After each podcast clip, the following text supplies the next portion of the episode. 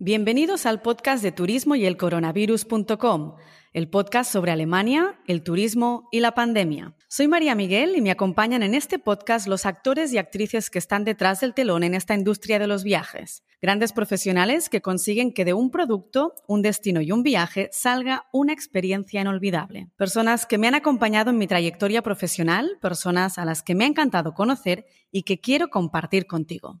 Hoy está con nosotros la directora de la Oficina Nacional Alemana de Turismo, Ulrike Bonnet, responsable para los mercados de España y Portugal desde hace ya 10 años. Tras seis meses con hoteles cerrados para pernoctaciones turísticas y muchas restricciones debido a la alta incidencia de siete días, Alemania abre el pasado 11 de junio con mucho calor y muchísimas ganas. Con Ulrike hablaremos del viajero español y el destino de Alemania, de las campañas actuales de la ONAT y de la conectividad entre Alemania y España. Disfrutad el episodio.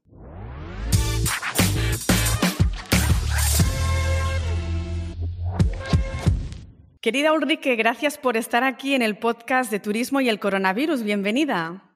Sí, muchas gracias, María. Estoy también encantada que por fin he podido aceptar tu invitación a este podcast. Muchas gracias. Gracias a ti, Ulrike. Tú vives en Madrid, pero sabes bien que en Alemania hemos pasado un invierno frío y muy, muy complicado. Por fin tenemos una incidencia de siete días de menos de diez, que es un número muy bueno, y la hotelería está abierta al turismo desde el pasado 11 de junio. Aunque sigue siendo, creo yo, una pregunta muy difícil de contestar, ¿cómo, cómo es ahora la perspectiva desde la ONA? Bueno, eh, desde las aperturas sucesivas en Europa, el interés para viajar se ha manifestado claramente a través de las plataformas de reservas, ya sean los OTAs, OTCs y directamente en los hoteles y también en las eh, compañías aéreas. Y como sabemos de la última encuesta del European Travel Commission eh, sobre lo que es el sentimiento de viajar, ¿no? que conocemos que ya es la séptima, el séptimo sondeo que hacen, es el 72% de los europeos que quieren viajar en los próximos eh, seis meses.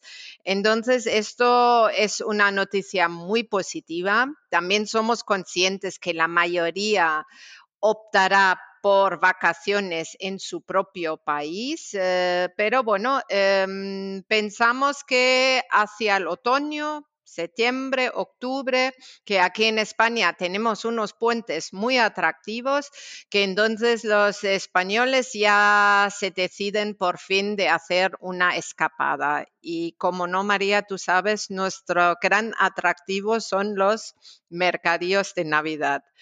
De momento no sabemos si van a tener lugar y si tienen lugar en qué condiciones, pero son miles normalmente de mercadillos en grandes, pequeñas, medianas ciudades, en, em, eh, la naturaleza que tienen ahí lugar y ojalá que, que, que, podamos celebrarlo porque eso realmente estamos convencidos que muchos españoles entonces se decidirán de hacer una escapada navideña a Alemania. Sí, suena, suena convincente, la verdad, porque la vacunación está avanzando a velocidad del rayo, eso hay que reconocerlo. Otra de las muy buenas noticias es que Alemania eliminó el viernes 18 de junio algunas de las comunidades autónomas de su, de su, zona de riesgo. Esto significa que tenemos mejor movilidad entre ambos países, España y Alemania, y a pesar de que para entrar en Alemania por vía aérea seguimos necesitando test negativo, certificado de vacunación o un certificado que acredite la recuperación en el caso de haberse infectado, ¿crees que con esta medida hay más números incluso de incrementar las cifras de turismo internacional? Sí, efectivamente, María, como dices, eh, desde la semana pasada pudimos, hemos conseguido a través del Instituto Nuestro de Salud que se quiten de este listado de zonas de riesgo eh, comunidades muy importantes en cuanto a las regiones emisoras eh, de, en España hacia Alemania. Nos quedan todavía unas pocas, pero estamos muy positivos de que dentro de poco también se van a eliminar.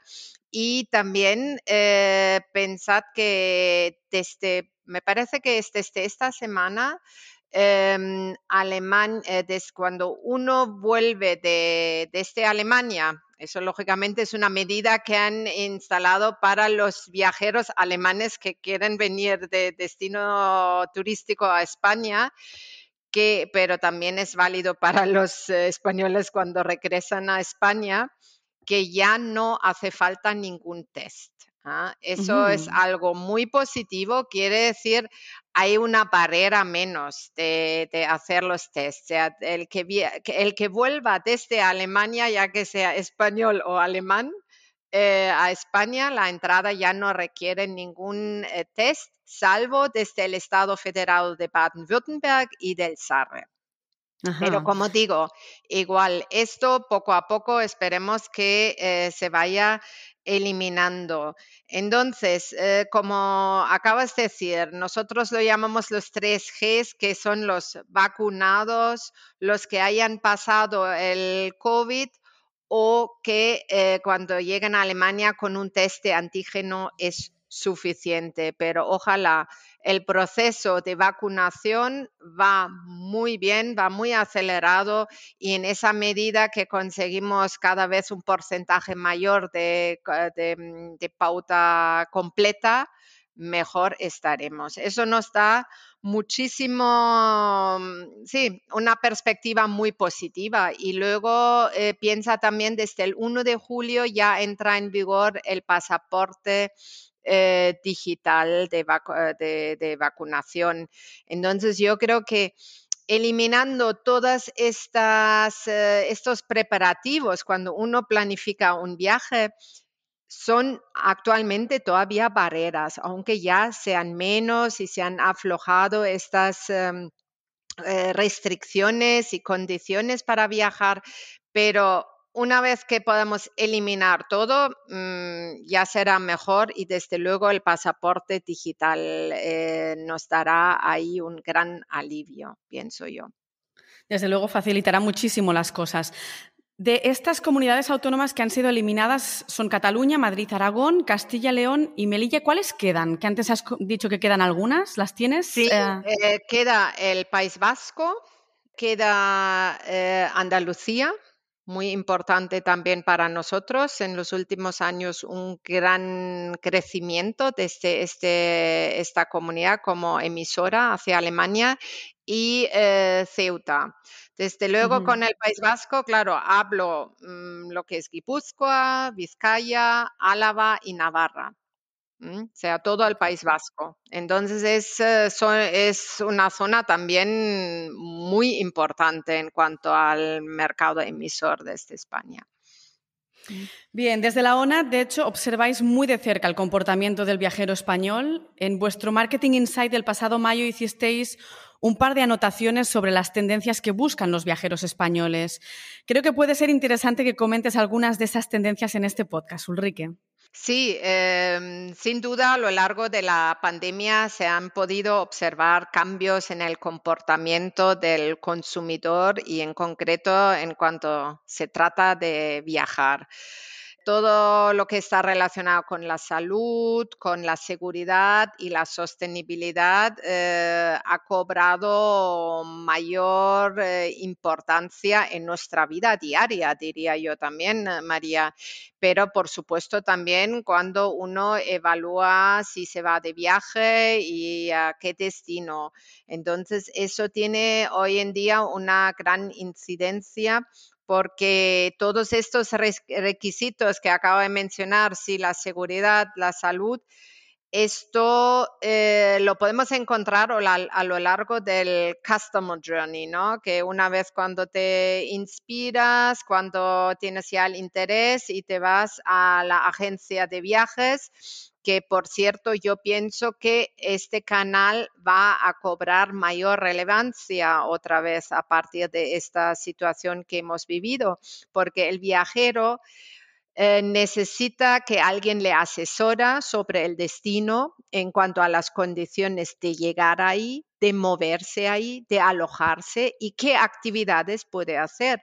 Mm. Entonces, em, consecuentemente, este asesor de viajes eh, tiene que estar preparado y se ha hecho una encuesta dentro de la Asociación de Agencias de Viajes y efectivamente han constatado que el cliente eh, busca más destinos abiertos con un entorno natural intacto, bueno, lo que es un turismo sostenible y empieza ya también con el transporte y el alojamiento.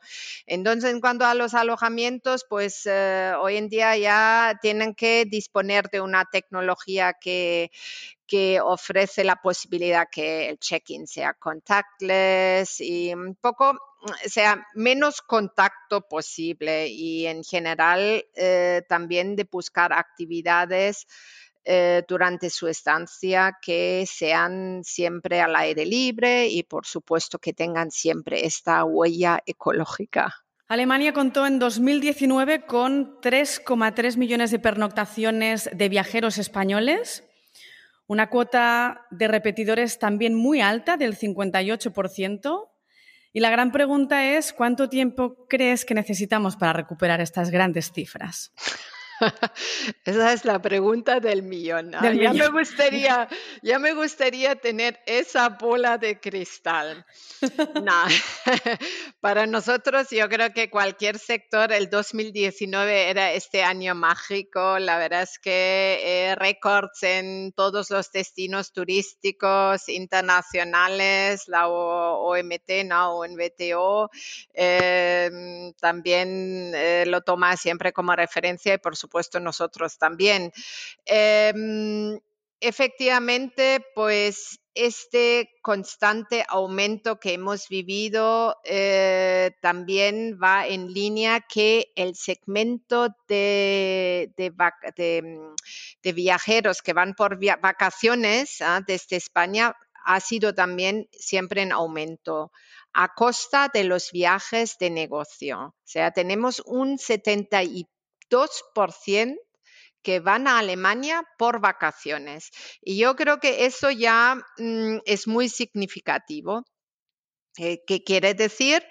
Cuando antes era más equilibrado entre viajes de negocio y viajes de vacaciones, el que ha ido de, de, viajes de negocio ha ido descubriendo a través de sus viajes de trabajo eh, la oferta cultural y de ocio en Alemania.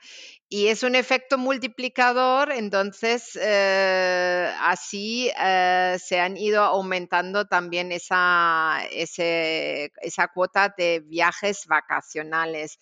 Y también pienso que en términos generales, según el sondeo que se han hecho también a nivel europeo, Alemania goza de una muy buena imagen en España a nivel de notoriedad, de simpatía y son las mejores condiciones para promocionar un destino. Y tú acabas de decir, el éxito está ahí.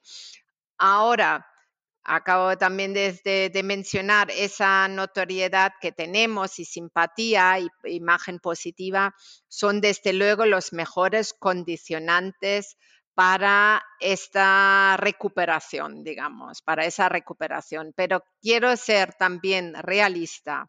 Este año, como acabo de mencionar al inicio de nuestro podcast, contamos más hacia el final de año, que todavía habrá movimiento hacia Alemania, si es posible. ¿ah? Todo depende de las condiciones externas, vacunas, este, etcétera. Pero el año 2022 calculamos que va a ser realmente el año de la recuperación.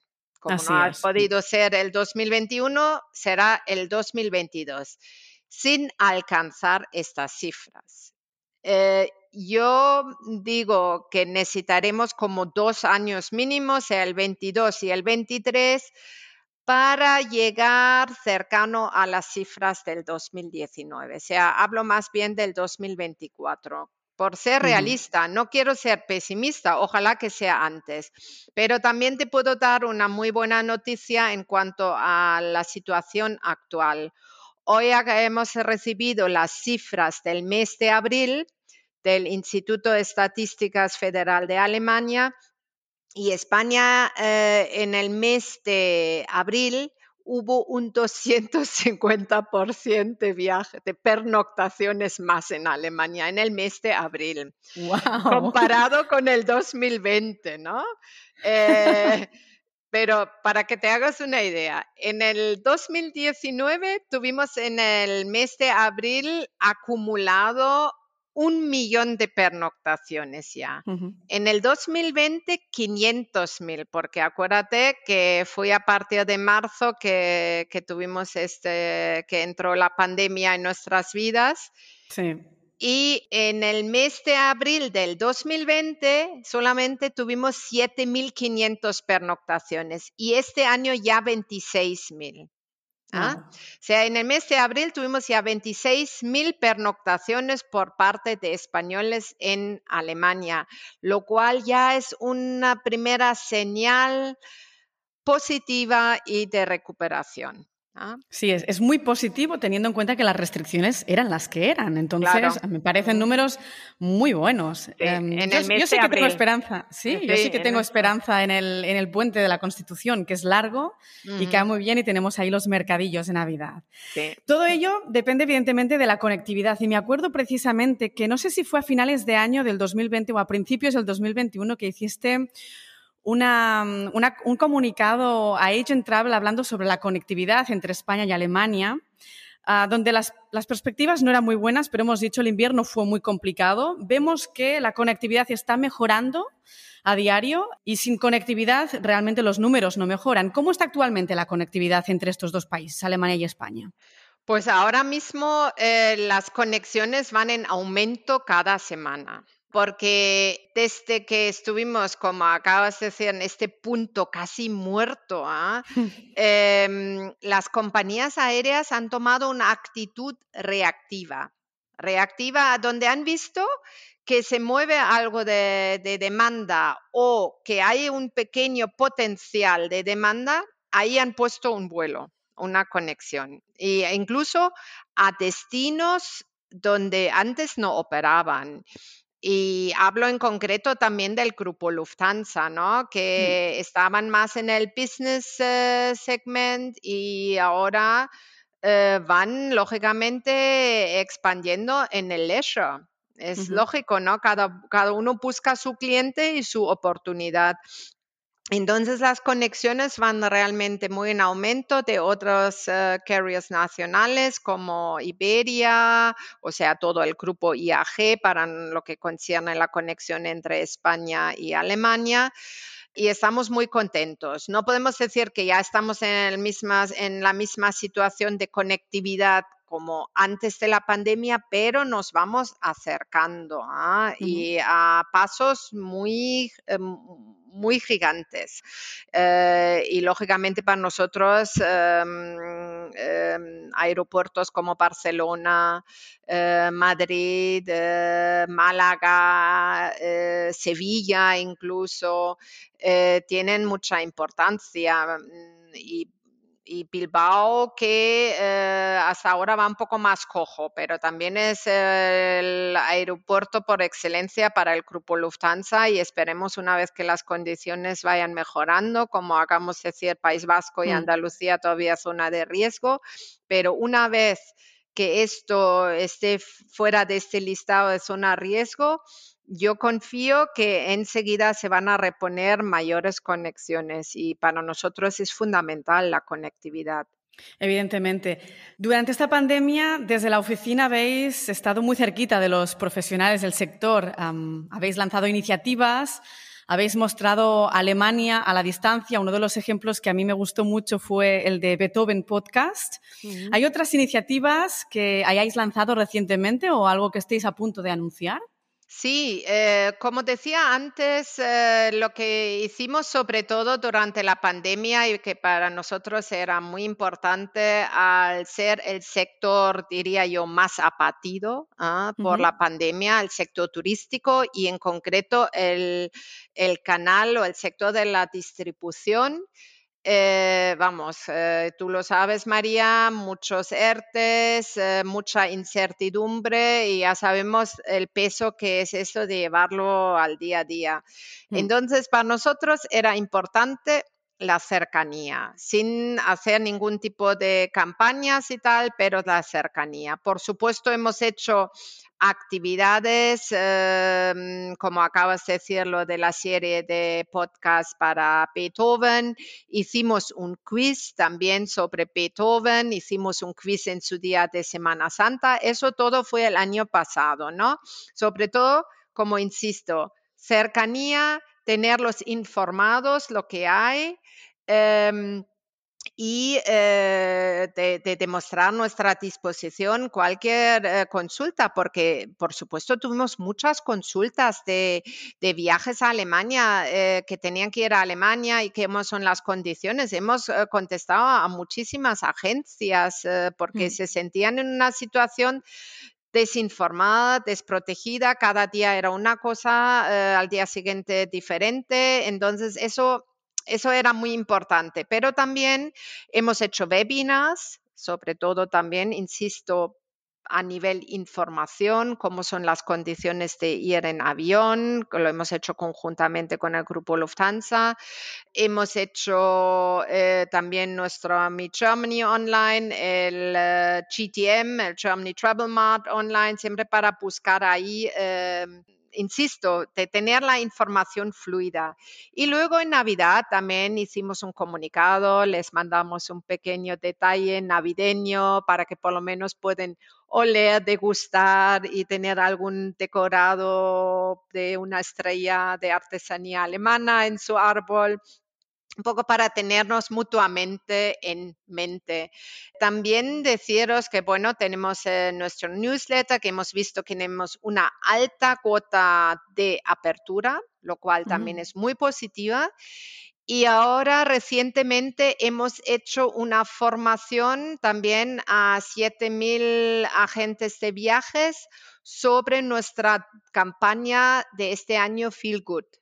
Mm, que es sobre toda la oferta de sostenible, de turismo sostenible en Alemania, que eran seis series y eso también estaba dirigido al sector de, de las agencias de viajes. Y hace solamente dos semanas, hoy estuvimos en Barcelona con tres slots de eh, presentaciones, siempre de 10 o 12 agentes que vinieron y les dimos también una presentación de nuestras Em, campañas de este año y por supuesto también las condiciones actuales para viajar y era una, una presentación eh, en persona y estábamos todos muy contentos de poder compartir ahí este rato eh, y la verdad es que ha sido muy, una muy buena experiencia, sobre todo para también transmitirnos mutuamente este ánimo, ¿no? Fenomenal. Veo que habéis sido muy activos.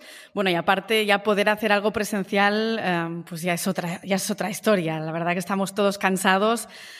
Por un lado, contentos de disponer de ese mundo digital, pero cansados de solo tener esas pantallas enfrente, ¿no? Sí, sí. Vamos a hablar un poquito del destino, Ulrike. De hecho, ah, leí que el 25% de los viajeros españoles que visitan Alemania son familias. De hecho, verano quizás nos, nos pilla un poco demasiado cerca, pero ¿qué les propondrías para visitar en Alemania las familias?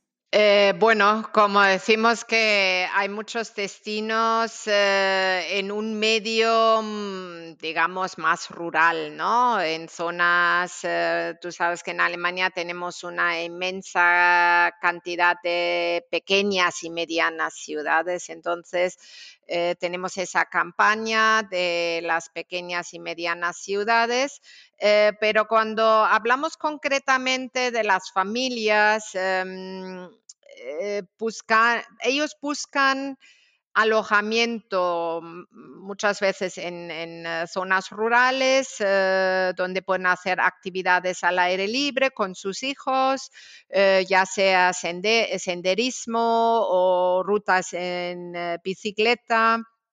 Tenemos parques eh, también más reducidos, no tienen que por qué ser eh, parques de atracciones donde hay grandes aglomeraciones. Eh, está el Playmobil Park, el Lego Park, el Fantasia Land, el Europa Park. O sea, y, y, a raíz de la pandemia han instalado también métodos digitales o herramientas digitales para gestionar los flujos de visitantes, sea tanto de entrada como si quieres ir a una atracción a otra, si quieres comer o no. Entonces, es lo que llamamos eh, gestión del visitante.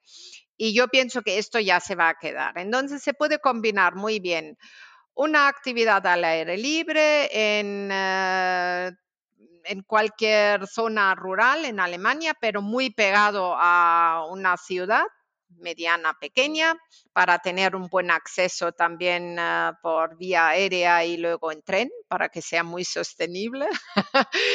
y, luego también visitar alguno de estos parques de atracciones. Yo creo que, y luego tú lo sabes, eh, lo que destacaba Alemania era por su excelente relación calidad-precio y sobre todo para el segmento familiar. Y yo creo que debido a esa oferta diversificada eh, y la buena relación calidad-precio, sobre todo los, las familias españoles, españolas lo sabían apreciar y por eso este crecimiento del segmento de familias que han eh, decidido em, viajar a Alemania. Se ha dicho también que eh, gracias a la pandemia van a haber muchas peticiones de lo que son eh, productos y servicios al aire libre, turismo activo. Por otro lado, el 60% de los viajeros españoles visitan Alemania también por su cultura y por sus ciudades. ¿Crees realmente que esa demanda puede variar? ¿O que va, a ser una variación muy significativa? ¿O es más bien algo pasajero y luego volvemos a lo mismo? Bueno, yo creo que de golpe no va a pasar nada. eh, yo pienso que esto requiere muchos años de comunicación, porque como acabamos de decir, el gran atractivo que todavía seguimos constatando eh, que tiene Alemania para el viajero español son las eh, ciudades con su amplia oferta cultural. Ahora bien, Sabemos, como acabo de decir también, hay mucha oferta de pequeñas y medianas ciudades que son menos conocidas, pero que ofrecen este entorno natural con, em, con lagos, con ríos, donde se pueden hacer esas actividades. Eh, insisto, pienso que eh, lo que hemos constatado también en las encuestas, que buscan cultura y naturaleza, es decir, muy combinado y por supuesto la buena gastronomía. Y digo eso en relación con la naturaleza, porque la gastronomía va muy en relación a una eh, gastronomía local, regional, auténtico. Buscan autenticidad, ¿no? Entonces, ahí estamos eh, con esa de buscar es, de dar esa otra imagen, porque pienso que pocos españoles saben que un tercio de Alemania es territorio protegido. 16 mm. parques nacionales, 16 reservas de la bioesfera, 104 parques naturales, 350 islas, ¿no? Quien se lo imagina, Alemania 350 islas y sobre todo más de 2.500 kilómetros de costa. Nadie relaciona enseguida Alemania con costas, con islas, con sabemos que hay muchos ríos, pero aún así mm, la imagen no es esta que tiene el español, pero insisto, esto no va a cambiar de golpe, sino esto es ahora una oportunidad de la situación que hemos vivido o lo que estamos ojalá saliendo y con, este, con esta oferta modificada, ¿no? Lo que hemos eh, mencionado antes o comentado antes, que hay un cambio en el comportamiento del viajero en cuanto a su demanda, a sus necesidades.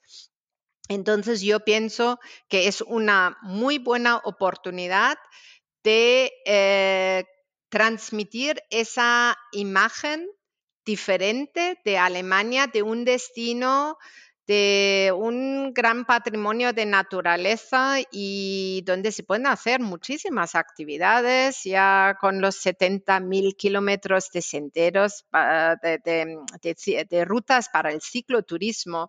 Tú que sabes, María, con niños que se puede ir en diferentes rutas, ya sea de un nivel más fácil o experta, sea rutas donde puedes dormir cada noche en otro sitio sitio, que es, es aventura, pero que también es cultura. Por eso digo que es como muy combinable, lo mismo con el senderismo y eso, que yo pienso que tenemos una gran oportunidad ahora de aumentar la notoriedad en cuanto al destino de Alemania de, de naturaleza. Yo creo que de hecho es un buen momento para sensibilizar al viajero y decirle, escapa de las grandes ciudades, porque mm. siempre tendemos a ver las grandes ciudades primero, una porque están en el top 3 y dos porque igual tienen mejor conectividad, pero realmente es una muy buena oportunidad para descubrir el resto del país, que como tú mm. dices, tiene una diversidad increíble y a veces es un tema de que no priorizamos una cosa o la otra, pero em, no solamente tenemos las costas, tenemos muchísima naturaleza y ahora también creo que es momento de dar soporte a los pequeños locales, a la gastronomía local, a los pequeños comercios y es una oportunidad perfecta para hacerlo. Ulrike, muchísimas gracias por toda esta información que nos has facilitado. ya tenemos un ambiente mucho más positivo, así que ahora empiezan las promociones, seguramente ya pronto el momento de vernos otra vez presencialmente, creo que en octubre tenemos la primera cita, que nos vemos en Barcelona. Sí. Ah, agradezco mucho que hayas participado en ese podcast, ah, saluda a todo el equipo de Madrid de mi parte y muchísimas gracias. Sí, nada a ti María y eso, mucho ánimo y eh, estamos muy contentos y nos podemos ver muy pronto este año todavía. Muchas gracias y un gran saludo Berlín.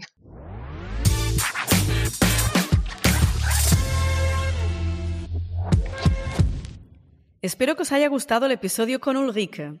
Alemania arranca con ánimos, pone la esperanza en el último trimestre del año y en especial los mercados de Navidad y avanza con cierta cautela. La próxima semana nos vamos a Dresden para hablar con Christian Münch. Él es el responsable de Marketing Internacional y Media Relations de Dresden Marketing. Nos contará sobre el destino y su gran riqueza cultural, y como cantante de ópera que también es, sobre la vida en los teatros de Dresden durante esta pandemia. Hasta entonces.